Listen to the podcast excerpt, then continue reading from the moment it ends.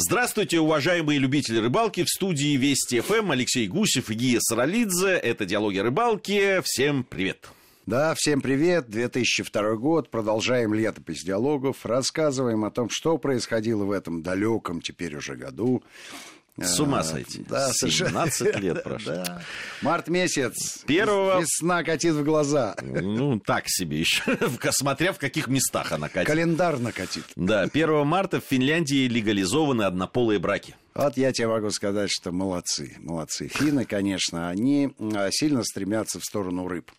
Карасей ты имеешь Да, потому, потому, потому что однополые браки у карасей давным-давно уже зарегистрированы. Дело в том, что все караси до единого самки. И только когда им нужно размножиться, некоторые из них превращаются в самцов и, сделав свои дела, снова становятся самками. Однако, если в водоеме есть самцы других пород карповых рыб, то им и самим не надо самцами становиться, так самками и остаются. То есть есть Привет куда финским рыболовам. Есть куда стремиться. 24 марта в Нагано завершился чемпионат мира по фигурному катанию. Победила в общекомандном зачете сборная России. Традиционно победила, и это прекрасно, потому что все, что связано со льдом и ледовой обстановкой, да, здесь рыбы нет, кто говорит, начальник фигурного катка, на котором проходит фигурное катание. В тот же день в Лос-Анджелесе состоялась 74-я церемония вручения премии «Оскар» за заслуги в области кинематографа за 2001 год. Лучшим фильмом стала драма «Игры разума». Ну, согласен, наверное, это хороший выбор э, профессоров от кинематографа. Дело в том, что в том далеком 2001 году э, великолепные произведения документального телевизионного творчества под названием «Диалоги о рыбалке» просто не докатились до Лос-Анджелеса. Потому что, начиная с 2002 года, конечно, мы получали постоянно призы и награды, которые вручали себе сами. Так нам и надо. Ну что, что у нас было в 2002 году? В начале марта, ну, сам понимаешь, последний лед э, довольно продолжительное время. То есть последний лед это не предмет. Это, это время. Это период растянутый. Времени, период времени растянутый, да, на несколько недель. Конечно, каждому рыболову хочется побывать на последнем льду. Но мы люди осторожные, нам нужен он по-настоящему твердый, выдерживающий не только человека, но и технику. Поехали мы э, в том марте в Разнежье ловить щуку на жерлицы. Помимо этого состоялся фестиваль в Нижнем Новгороде. Ну и вернулись мы на родину первого фестиваля в город Юрьевец. Вот такие экспедиции были весной по последнему льду. Ну, начнем с Разнежья. Ну, Разнежье, да. Давай обозначим все-таки. Не, не все знают. Разнежье это между Нижним э, Новгородом и Чебоксарами э, на левом берегу реки Волги. Совершенно, совершенно э, справедливо. Это хороший, интересный участок водоема, который характерен тем. Дело в том, что это Чебоксарское водохранилище, значит, там зона затопления. И вот как раз рядом с, с Разнежьем находится затопленный лес. Затоплен он довольно давно ну, лес в правильном понимании этого слова, то есть стандартные там хорошие глубины по 5-6 метров, и все в коряжнике от этого леса оставшегося. Как легко догадаться, идеальное для хищника место. В общем-то, и оно не, неплохо и для еды этого хищника. Там есть где скрыться. А вот для рыболова оно хорошо, тем, что там есть рыба, и но плохо, плохо все остальное. Плохо тем, что количество снастей, которые и примана, которые ты с собой берешь, э, должно быть э, с таким расчетом, что процентов 80 ты оставишь на этих корягах. Но и отцеп обязательно, как легко догадаться. Да, не, ну вот это, это очень на нервы ну, и, действует, конечно. Еще, еще важная деталь. Разнежье э, находится совсем недалеко от Бармино, да, о котором мы уже рассказывали. Абсолютно да. известное, где в основном ловят летом, а вот э, по зиме чуть-чуть перемещаются в сторону Разнежья. Ну, в, в основном э, цель экспедиции был э, крупный окунь, да. щука. Да. Мне все время нравится в определении цели крупный окунь. Вот это вот. Крупный вот окунь крупный... и мелкая щука. А так и вышло, кстати. Идем, у меня э, приятель Алик Тараев, который всегда говорит, едем за средней и крупной плотвой. Вот так он Мелочь не берем. Молодец, отсекаем. Отсекаем. Наша цель средняя и крупная плотва. Я говорю, может быть, сразу крупная? Он говорит, не надо, нереалистично планов. Давайте средние и крупные. Обычно ловим мелкую. Ну и как в анекдоте, да, крупную складывали в спичечный коробок. Спичечный коробок, да. Все правильно. Ну, раз крупный окунь и щука, понятно, что щуку э, это жерлицы. Жерлицы. Для жерлиц нужен живец. Стало быть, э, первым делом надо наловить живца, чтобы было успешно сделано. А вот жерлицы э, привлекли мой... Э, Слушай, а вот наловили, ты говоришь, э, да. э, а какой живец? Живец плотвичка. Плотвичка. Плотвичка, плотвичка стандартная, иногда уклеечка попадалась. Но плотва, плотва идеально в данном случае. Вполне возможно, что и, и подлещик можно использовать. И вообще говорят, что карась хорошо. Вот пойди ты поймай зимой Зимой карась. Отлично. Карась так идет. Вау! Сладенький. Да-да-да. А нет, в основном плотвичка. Вот. И хорошие, э, симпатичные самодельные жерлички, они сделаны таким образом, что э, квадратная такая из фторопласта, по-моему, была площадочка, которая идеально закрывала лунку. Ну и в нее вставлялась э, самодельная пружинка угу. с сигнализатором поклевки. Все, и, и прорезь в этой площадочке, то есть ты ставишь живчик и потом чуть припорошил э, снежком. снежком, и получается идеальная конструкция, идеальная композиция. Э, насаживают, конечно, они живца варварским способом, надо отдать должное, тройники, а, вызывали уверенность в том, что меньше 10 килограммов рыбы не водится. Такие могучие. На серьезном металлическом поводке. В общем, все, все как следует. И так вот, раз за спину под верхний плавник живца. Погнали, поехали. Очень любопытный лайфхак. Э, подсмотрел я, опять же, там ты, правда, слова такого тогда не знал еще. А я не знал, что это лайфхак. Я, я просто смотрел и, и думал, что же это такое. Теперь, спустя 18 лет, я понимаю. Это был лайфхак. Так. Обычной двухлитровой пластиковой бутылки прорезается отверстие сверху. Туда помещается малек. А сама бутылка банально опускается в луночку. И он там может жить и день, и два, и три, и сколько тебе. Здорово. Вот, вот и все. А, а как? Ну, все же э, обычно хранят в ведре. Да. Ведро покрывается льдом, Дом. кислород. Да, нет, нет а все время либо надо долбить, либо вот все время забываешь. А вот и все просто туда, да. Ну и дырочки, естественно, проделал для того, чтобы дышала рыбка. Вот так вот. Надо сказать, что много, много мальков не понадобилось. Поймано было щуки три или четыре, причем за два дня. А вот с окунем, кстати, несмотря на юмор в начале нашей программы, да. все было хорошо. Все было хорошо, по крайней мере, э, если говорить о размерных характеристиках. Окунь э, ловился не как мы любим, не на балансир, были вертикальные блесна. А, тем не менее, тем не менее он попадался. Но опять же, да, исходя из специфики этого места, а, большое количество коряк нет, там с балансиром делать и, нечего. Ты понимаешь, да? И изрядная глубина в 5-6 метров, балансир наберет у тебя амплитуду и соберет все коряги все, сразу. Нет, это бессмысленно, абсолютно. Поэтому, да, вот эта вертикальная довольно э, тяжелая блесенка. А что ты имел в виду, крючком. что характеристики как бы размерные были хорошие? А размерные... Его было немного, что ли? Или а, что? А, ну, не так много было окуня, все-таки он был трудовой, но попался экземпляр а, который вызвал споры, как обычно, да, сапожник без сапог, э, на льду ни у кого не было измерительного прибора, весов по-нашему. Да? Мы так, тогда мы уже знали, что такое весы, не знали лайфхака, как, как, как заменить весы для того, чтобы оценить вес рыбы. В общем, на глаз оценили либо 850, либо 800 граммов. Но, как мы любим говорить, окунь под килограмм. Под килограмм, да. да именно так. Выглядел он убедительно. Я тебе больше скажу. В общем, окунь, который весит там 480 грамм, в моем понимании он тоже под килограмм. Да? Я считаю так. Я, я когда ловил таких, я говорю, ну, это около килограмма. Около килограмма. Ну, я же рыбак. Я имею на это право. Он же около кило, где-то там. Да, Конечно, да, да, правильнее бы сказать полкило. На полкило. Да, под 100 грамм. Ну, в общем-то, да, можно шутить э, по этому поводу. Тем не менее, окунь в лунку пролез.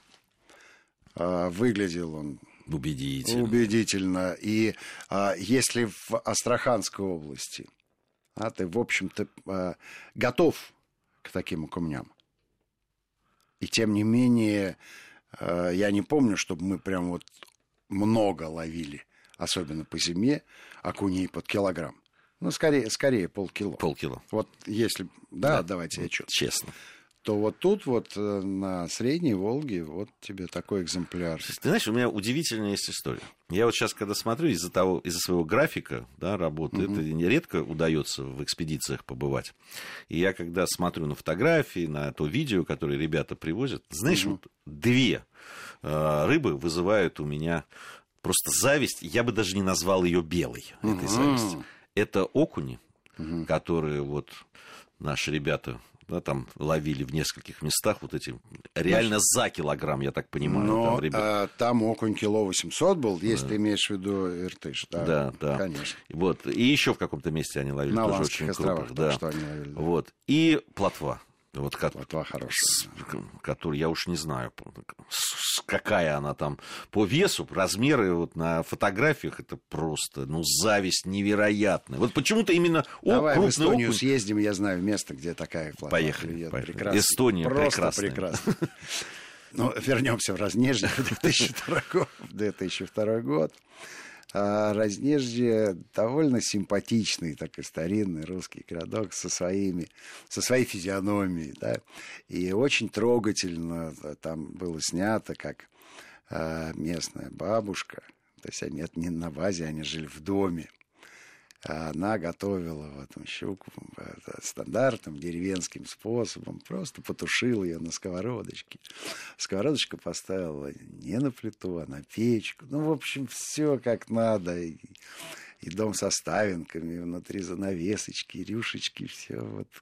Люблю я подобные картинки. Это очень атмосферно, очень документально, очень правильно, а, а, очень эмоционально, тепло лишний раз э, я убедился в том, что мы э, делаем программу о людях, и чем больше вот таких теплых, интересных людей, тем лучше. А рыба, так хрен с ней. Ты знаешь, э, ты вспомни, это, особенно на первом этапе, ведь не было такой разветвленной сети рыболовных баз, каких-то гостиничек там и так далее. Мы очень часто останавливались э, просто в домах да, у да. местных жителей, для которых это был небольшой там заработок, приработок какой-то.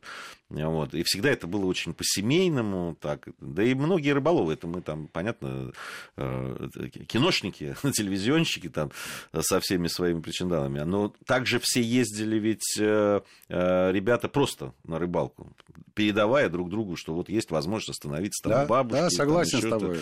И это очень такая, с одной стороны, это говорит о неразвитости инфраструктуры, как сейчас принято ну... говорить. С другой стороны, это говорит о том, что, я не знаю, где-нибудь в Германии, там, не знаю, или в Соединенных Штатах вот так пустят тебя просто на постой. Какому-нибудь Гансу просто заехать. Да, заехать, сказать, нам тут сказали, мы, рыбаки, мы, мы тут рыбаки. Будем да. карпа ловить, э, приготовь нам там пивка и сосиски. Мы придем вечером, вот тебе фенинг. Это вряд ли, это вряд ли. Это очень по-нашему так, да, по-русски. Хорошо, э, у нас время подходит новостей. Я напомню, что Алексей Гусев и Гия Саралидзе в студии Вести ФМ. Это диалоги о рыбалке, летопись диалогов о рыбалке. В следующей части предлагаю поговорить о фестивале. Да, тем более, что он в этих же местах Абсолютно проходил. верно. Это Чебоксарское водохранилище. И планировали мы провести фестиваль именно в городе Чебоксары. Но... Чебуреки, чебурашки. А, чебурашки. Но погода сыграла с нами злую шутку. Тот залив, где должны были проходить соревнования э, фестивальные, оказался с плохим льдом. Это опасно. Да. У нас новости. После новостей вернемся, как раз об этом поговорим. Продолжаем нашу программу. Алексей Гусев, Гия Солидзе в студии Вести ФМ. Летопись диалогов 2002 год. Весна, фестиваль. Вот вынуждены мы были перенести из Чебоксар в Нижний Новгород. Вот, видишь, да, далеко от Разнежья мы не ушли. Разнежье находится между Нижним Новгородом и Чебоксарами. И, и именно через это место фестиваль переместился из Чебоксар в Нижний Новгород. Погода помешала нам провести в Чебоксарах фестиваль. Лед, на лед не разрешила МЧС выпускать тысячу человек народа, а именно столько зарегистрировалось предварительно в Чебоксары. А, а, за две недели мы перенесли фестиваль, ну, потому что вот погодные условия так сложились. И несмотря на то, что, в общем, две недели – это довольно маленький срок для того, чтобы перенести да, такое конечно. значимое событие из одного города в другой – Расстояние там не маленькое, больше 400 километров между этими двумя городами. Все-таки по почти 600 человек приехало в Нижний Новгород. А остальные все равно приехали в Чебоксары. Ну, раз уж собрались. Вот. И я хочу особые слова благодарности именно сейчас сказать Саше Зеленову.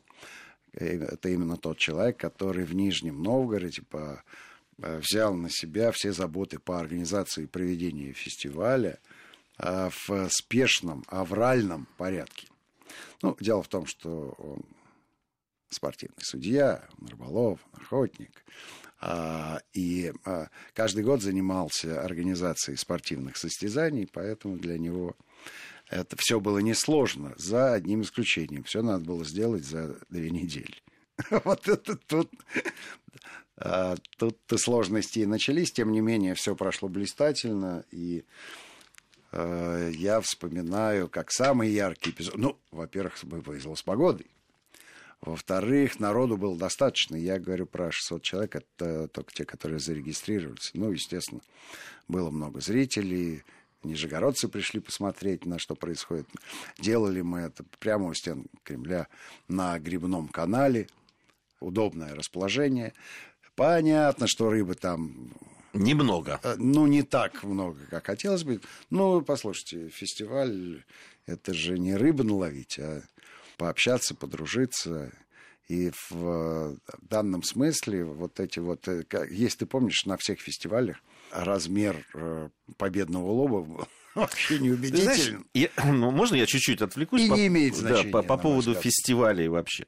Мне кажется, изначально понятно, что если фестиваль рыболовный, то, в общем, какую-то возможность на какую-то акваторию выйти и чего-то там попытаться поймать должна быть. Хотя, на мой взгляд, все-таки ты абсолютно правильную вещь сказал. Фестиваль это не рыбалка. Ну, рыбалка, когда 600 человек или там тысячу, как у нас там собиралось, да, там, или полторы, трудно себе представить, что это будет рыбалка. да, да. Она все-таки камерная вещь там и так далее.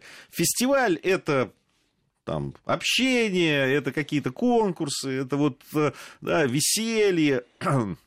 Хорошее настроение. Хорошее настроение да, да, и так далее. Может быть, по большому счету, вот глядя сейчас, да, уже с 20 лет, да, там, вот на, на наши эти все фестивали и движения и так далее, может быть, вообще не стоило заморачиваться именно с рыбалкой. Ты вспомни, у нас всегда начинались проблемы, э, особенно вот эти зимние, зимне-весенние истории, все время то погода не так, да, то, да. то, то оттепель, то да. наоборот мороз, то это и так далее. Может быть, стоило просто ну, а, делать... Фестиваль как... песни, пляски и рыболовецкой удали, удали без рыбалки. Без рыбалки. Мне, ты знаешь, знаешь, мне кажется, это было бы правильно.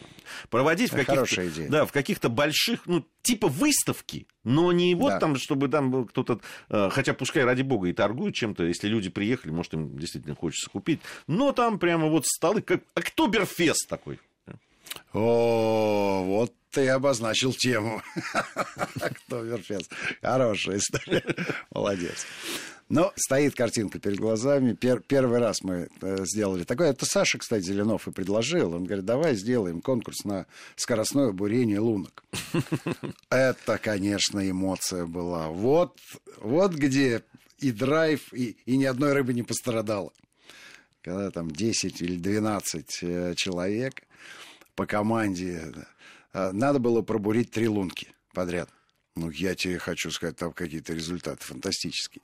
То есть человек, который занял первое место, у него еще 36 секунд, что ли, я сейчас уже вот не помню, но вот а, точно меньше минуты. Он не мотобуром пользовался. Слушай, ну, ну понятно, да, что бывает сороковка, шестьдесятка, там и 120. Да, понятно, что чем, чем тоньше бур, тем, чем меньше диаметр, тем, тем лучше. Но есть еще ножи, и есть, в общем, физическая сила. Но э, выглядело это убедительно, и очень все порадовались. Кстати, много детишек было, много много семьями пришли, в отличие от спортивных соревнований, когда в зону не пускают операторов, он якобы отвлекает спортсмена. Тьфу на тебя. Ну, Поэтому вас никто и не видит, спортсмены хреновые. А тут, пожалуйста, подходи, подходили, общались, разговаривали. Все замечательная, прекрасная, дружеская атмосфера. Очень мне понравилось. Да не, ну я, говорю, продолжая вот эту историю, ведь э, каких-то вот таких конкурсов, кастинг, да, там, да, да, да, да, э, всякое вязание мух, если для нахлыстовиков и так далее. Можно да. придумать великое множество, Конечно. которые вызывать эмоции и создавать рыболовный Причем антураж. и прикладной рыболовный характер там да, очевиден. Конечно. Только рыбу не уязвляйте, да, и все. И все. Ну, давай продолжим. Фестивальное движение, да? Да, мы же... О, смотри, ретро внутри ретро-программы. В Юрьевец э, мы, мы же оказались и в 2002 году на родине первого фестиваля. Совершенно верно. Любим мы это место до сих пор. Год. Если ты помнишь, на первый фестиваль э, мы поехали ловить зверь-сорогу, потому что именно так формулировала задача. Именно так мы приглашали всех. Вот э, к вопросу, нужна ли рыба. Зверь-сорога, про это говорили абсолютно все юрьевчане. И ни во время фестиваля, ни до, ни после Зверь-сорогу поймать не удалось. Мы решили, ну ладно, будем теперь каждый сезон да, последнего льда ездить туда, и пока зверь сорогу не поймаем, не прекратим этого делать. Сказано, сделано, мы отправились в Юрьевец, зашли, как обычно, в музей, потому что он чудесный. Причем музей это краеведческий, он не называется музеем рыболовства. Но в этом краеведческом музее ничего, кроме рыболовства, практически нет. Ну, потому что, естественно, рыбная ловля для города, стоящего на реке Волги, причем что это еще до затопления, до плотины, как там все было. Ну, и есть там три, три места, которые правильно посетить. В меньшей степени это э, река Решемка рядом с городком Решма. Это устье двух рек, Шомахты и Унжи. Вот там, да, там зверь-сорогу искать стоит. Ну и э, стандартно... Искать-то стоит. Это не... да. Вот сейчас я хочу... Да, да, это да, не да. значит, что вы ее найдете. Это не... ну, да, но... но поискать да. может. Там красиво, там, в общем, интересно. Ну, а, скажем, там, там перспективно, и туда можно добраться. Все-таки Волга в этом месте э, река не маленькая, и поэтому... Но маршрутки там не ходят, да? Через две остановки выходи Шомахта. Еще через две Унжа. Но рыбаки вот э, каким, каким-то образом э, определяют ловесные места, на самом деле, по скоплению других рыбаков. Как те определяют? Ну, вот как-то как определяют. Конечно, рельеф нам подсказывает. Дело в том, что весной э, любая рыба, а уж плотва в особенности, ведет себя немножко иначе, чем зимой.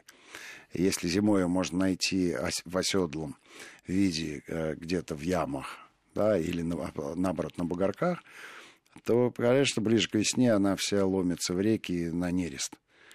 И подходит ближе к берегу, при этом вот буквально помнишь, да, мы с тобой ловили прямо из-под самого берега. Да. На вот глубине, там, я не знаю, 10-15 сантиметров. Ну и тут э, обе тактики эти были использованы. То есть можно было ловить ближе к русловой части и пытаться использовать э, активную игру мормышки, а можно было чуть, ближе к берегу. И вот то, что ты любишь, да, настоячку. Ты-то да. любишь поплавок, я знаю. Да. Настоячка тоже неплохо.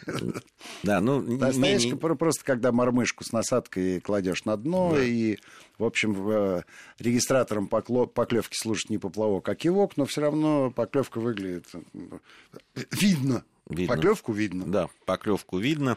Причем а, плотва, если ты помнишь, да, по нашей э, многолетней практике, все-таки предпочитает пассивную вот эту вот э, да, Она предпочитает... стоячку, а не игру. Предпочитает пассивную, а мы активную а жизненную мы, позицию. Мы и завершая нашу сегодняшнюю программу... Все кончилось. Все кончилось уже, да, завершая нашу программу, как всегда говорим нашим слушателям и зрителям. Что все будет клево.